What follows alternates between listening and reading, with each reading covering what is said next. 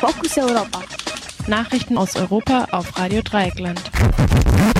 Hallo und herzlich willkommen zu den Fokus Europa Nachrichten am Mittwoch, den 28. August. Die Vorbereitungen für einen Militärschlag in Syrien laufen auf Hochtouren. Die USA, Großbritannien und Frankreich sind weiter auf der Suche nach Verbündeten für den immer wahrscheinlich werdenden Einsatz gegen das Assad-Regime. Das britische Parlament wird voraussichtlich morgen über einen Eingriff entscheiden. Die US-Militärs sind laut Medienberichten bereits in Alarmbereitschaft und warten nur noch auf das offizielle Feuer frei. Dass es einen Einsatz geben wird, gilt somit offensichtlich als praktisch beschlossen. Es stellt sich nur noch die Frage nach dem Wie. Der EU-Parlamentspräsident Martin Schulz forderte auf Twitter kein überstürztes Eingreifen in Syrien. Die internationale Gemeinschaft muss gemeinsam handeln, auf Basis des Berichts der UN-Inspektoren. Diese haben heute ihre Arbeit, den Schuldigen des Giftgasangriffs zu ermitteln, wieder aufgenommen. Außerdem tagt am heutigen Mittwoch die NATO mit einer Sondersitzung in Brüssel und auch der UN-Sicherheitsrat hat eine Versammlung ausgerufen. Gemäß der Äußerung von Außenminister Westerwelle werde auch Deutschland zu Konsequenzen greifen, falls sich die allgemeinen Befürchtungen über den Chemiewaffeneinsatz bewahrheiten.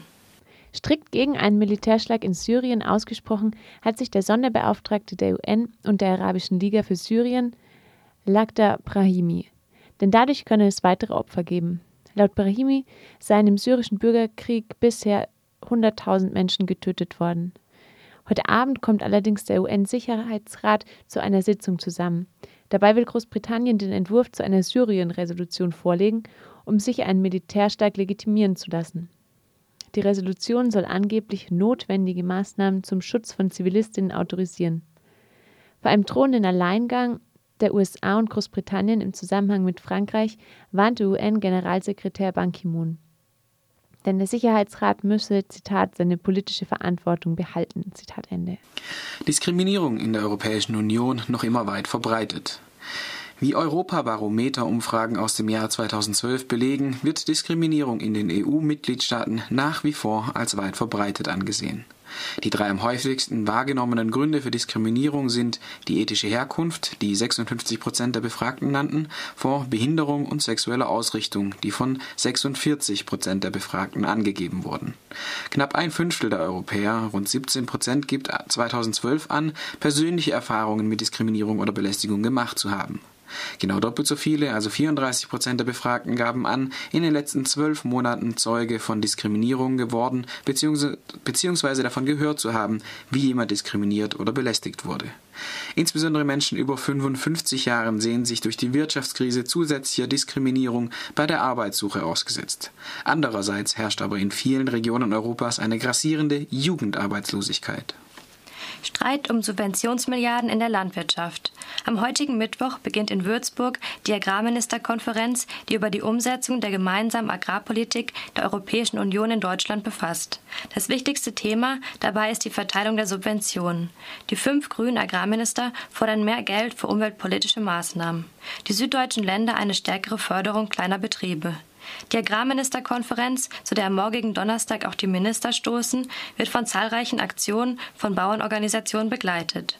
In Niedersachsen beginnt parallel zur Agrarministerkonferenz ein Protestcamp gegen Europas größte Hühnchenschlachtanlage. Dazu Astrid Golz von Campact.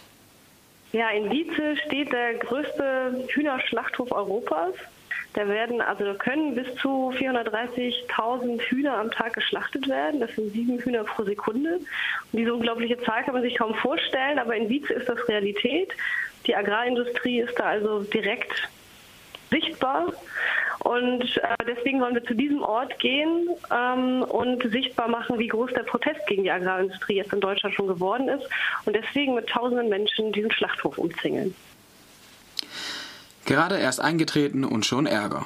Nur drei Tage vor dem EU-Beitritt am 1. Juli 2013 beschloss das kroatische Parlament ein Gesetz, das Kroatien nur in der EU gesuchte Verdächtige ausliefern muss, wenn die ihnen vorgeworfenen Taten nach 2002 begangen wurden. Dieses als Lex Perkovic bekannte Gesetz erlaubt es dem pensionierten Geheimdienstoffizier Josip Perkovic, sich weiterhin unbehelligt in Zagreb zu bewegen. Für Perkovic läuft seit 2009 ein Auslieferungsverfahren von Deutschland, weil er verdächtigt wird, 1983 den Dissidenten Stepjan Djurkovic ermordet zu haben. Die EU-Kommission räumt Kroatien eine Frist bis zum 23. August ein, um das umstrittene Gesetz zu ändern. Wie Redingssprecherin Andreva gegenüber dem Standard berichtet, könnte die EU-Kommission bereits am 4. September über Sanktionen gegen das jüngste EU-Mitglied Kroatien beraten, falls Zagreb auch weiterhin nicht einlenken will.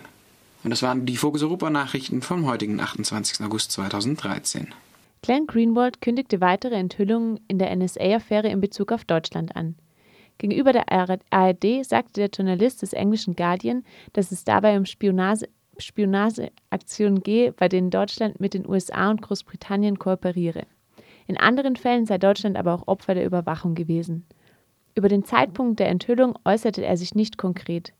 Allerdings spielte er auf die Bundestagswahlen an, indem er sagte, es müsse berücksichtigt werden, dass die Regierung, Zitat, zumindest teilweise dabei war und nicht sehr ehrlich die eigene Rolle beschrieben hat. Zitat Ende. Bearbeitet haben die Informationen seine Kollegin Laura Poitras und Redakteurin des Spiegels. Kritik an den Antiterrorgesetzen in Deutschland kommt von einer Expertinnenkommission. Die Regierung hatte die Kommission im Januar eingesetzt, um die deutschen Sicherheitsgesetze zu überprüfen. Die Gesetze wurden nach dem 11. September vom Parlament beschleunigt erlassen und veränderten die polizeilichen Tätigkeiten sowie die des Nachrichtendienstes. Bundesinnenminister Friedrich und Justizministerin Leuthäuser-Schnarrenberger fordern eine stärkere Rolle des Generalbundesanwalts beim Kampf gegen den Terror. Des Weiteren fordern einige Mitglieder der Kommission, das Bundeskriminalamt unter das Parlamentarische Kontrollgremium zu stellen. Petra Pau von den Linken kommentierte, dass das BKA am NSU-Desaster maßgeblich beteiligt war, und zwar dadurch, dass die rechtsextreme Gefahr ausgeblendet wurde und weitergehend dadurch, dass Ermittlungsansätze ignoriert wurden. Ihr Kollege Jan Korte kritisierte grundsätzlich ja, dass eine wirkliche unabhängige Überprüfung der völlig aus dem Ruder gelaufenen Sicherheitsarchitektur nötiger sei denn je.